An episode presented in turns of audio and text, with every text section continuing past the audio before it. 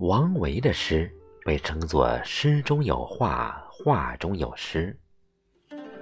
其实，在诗人中，不止王维的诗有这个特点，很多诗人的诗作寥寥数语，亦能诗中有画，画中有诗。朋友们好，这里是陈韵和声，我是少华。今天我们分享十首五言绝句。看诗人们在简短的语言中怎么写出诗情画意。首先，我们来欣赏王维的《鹿柴》：空山不见人，但闻人语响。返影入深林，复照青苔上。诗中有画，画中有诗的大家依然是王维。这首小诗描写了鹿寨附近的空山深林，在傍晚时分的幽静景色。读这首诗的时候，你脑海中有没有浮现一个这样的画面？山中空旷寂静，看不见人，只听着说话的人语声响。夕阳的金光直射入森林，又照在幽暗处的青苔上，清新自然，毫不做作。我们再来欣赏一首王维的《竹里馆》：独坐幽篁里，弹琴复长啸。深林人不知。明月来相照。这是王维晚年隐居辋川时的作品。我独自坐在幽深的竹林，一边弹琴，一边高歌长啸。没人知道我在竹林深处，只有明月相伴，静静相照。读完这首诗。脑中就浮现了一个独自在山林中弹琴的形象，十分有意趣。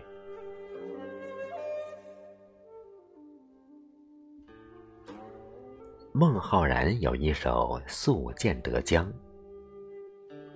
移舟泊烟渚，日暮客愁新。野旷天低树，江清月近人。”把船停靠在烟雾朦胧的小舟，日近黄昏，旅人心中又添新愁。原野空旷无际，天比远处的树还低，明月倒映在清澈的江水中，显得与人更亲近。野旷天低树，江清月照人。是千古传颂的名句。因为野旷，所以天低于树；因为江清，所以月能近人。天和树，人和月的关系写得恰切逼真。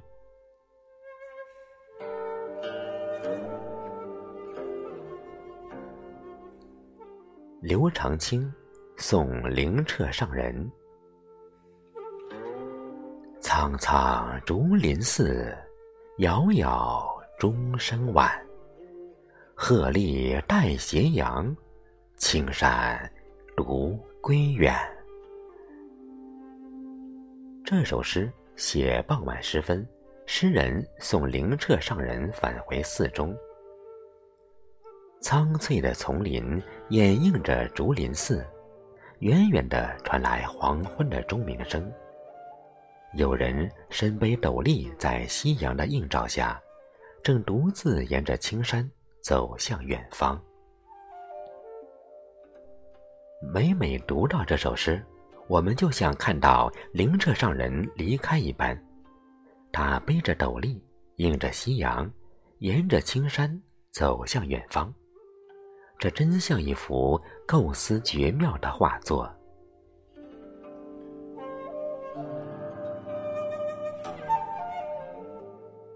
柳宗元有一首非常经典的《江雪》：“千山鸟飞绝，万径人踪灭。孤舟蓑笠翁，独钓寒江雪。”几乎所有人读到这首诗，都会在脑海中描绘出这诗中的画面。所有的山、飞鸟全都断绝。所有的路不见人影踪迹，江上孤舟，渔翁披蓑戴笠，独自垂钓，不怕冰雪侵袭。对于这首诗，历代诗人无不交口称绝，千古丹青妙手也争相以此为题，给出不少动人的江天雪景图。可见这首诗真的似画一般。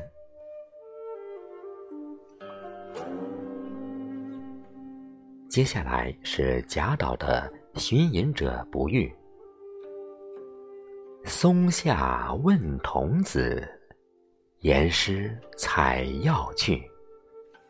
只在此山中，云深不知处。苍松下，我询问了年少的学童，他说：“师傅已经采药去了山中。”他还对我说：“就在这座大山里，可山中云雾缭绕，不知他行踪。”这首诗浅显易懂，它就像一幅画一样展现在我们面前。地点、人物、事件。人物情节全都有了，即使是初学的画者，也一定会毫无压力地描摹出这个画面。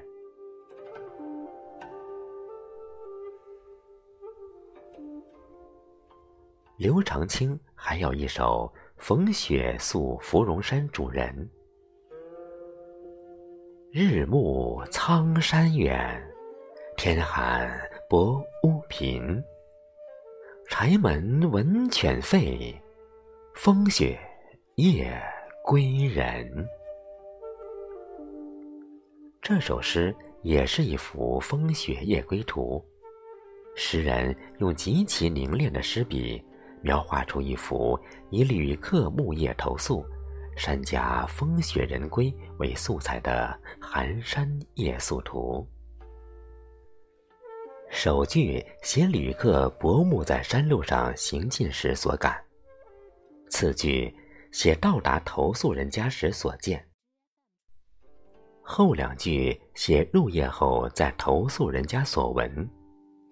每句诗都构成一个独立的画面，而又彼此连属，诗中有画，画外见情。我们再来欣赏王之涣一首大家非常熟悉的《登鹳雀楼》：薄日依山尽，黄河入海流。欲穷千里目，更上一层楼。太阳依傍山峦，渐渐下落。黄河向着大海滔滔东流。如果想遍览千里风景，那就请再登上一层高楼。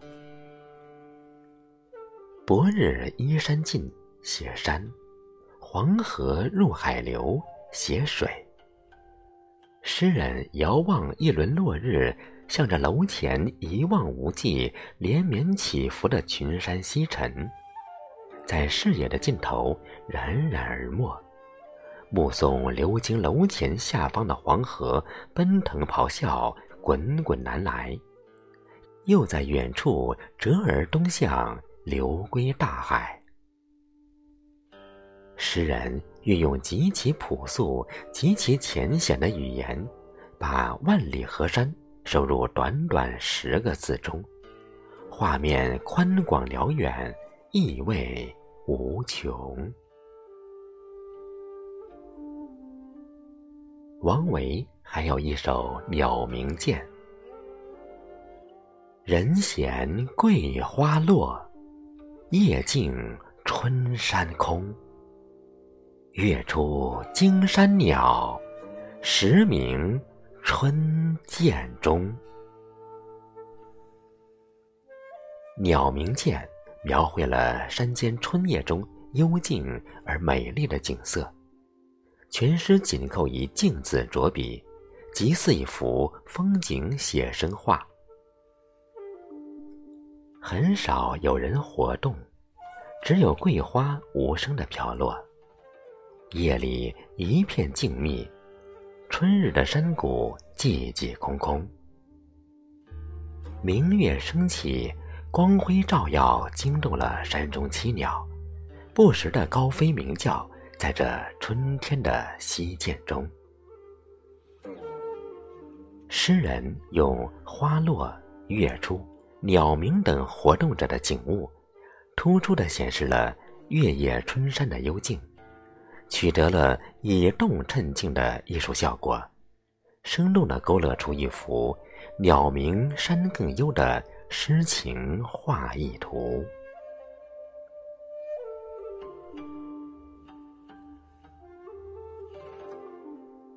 最后一首，我们来欣赏祖咏的《终南望雨雪》。终南阴岭秀，积雪浮云端。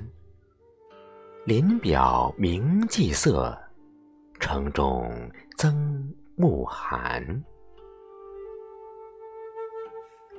这是一幅长安雪景图。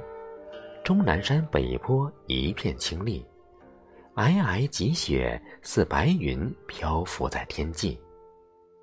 林梢被初晴的阳光映照得分外透明。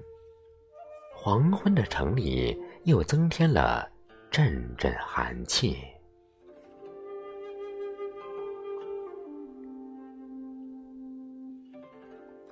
好的，各位亲爱的朋友，刚才我们一起欣赏了十首绝美的唐代五言绝句。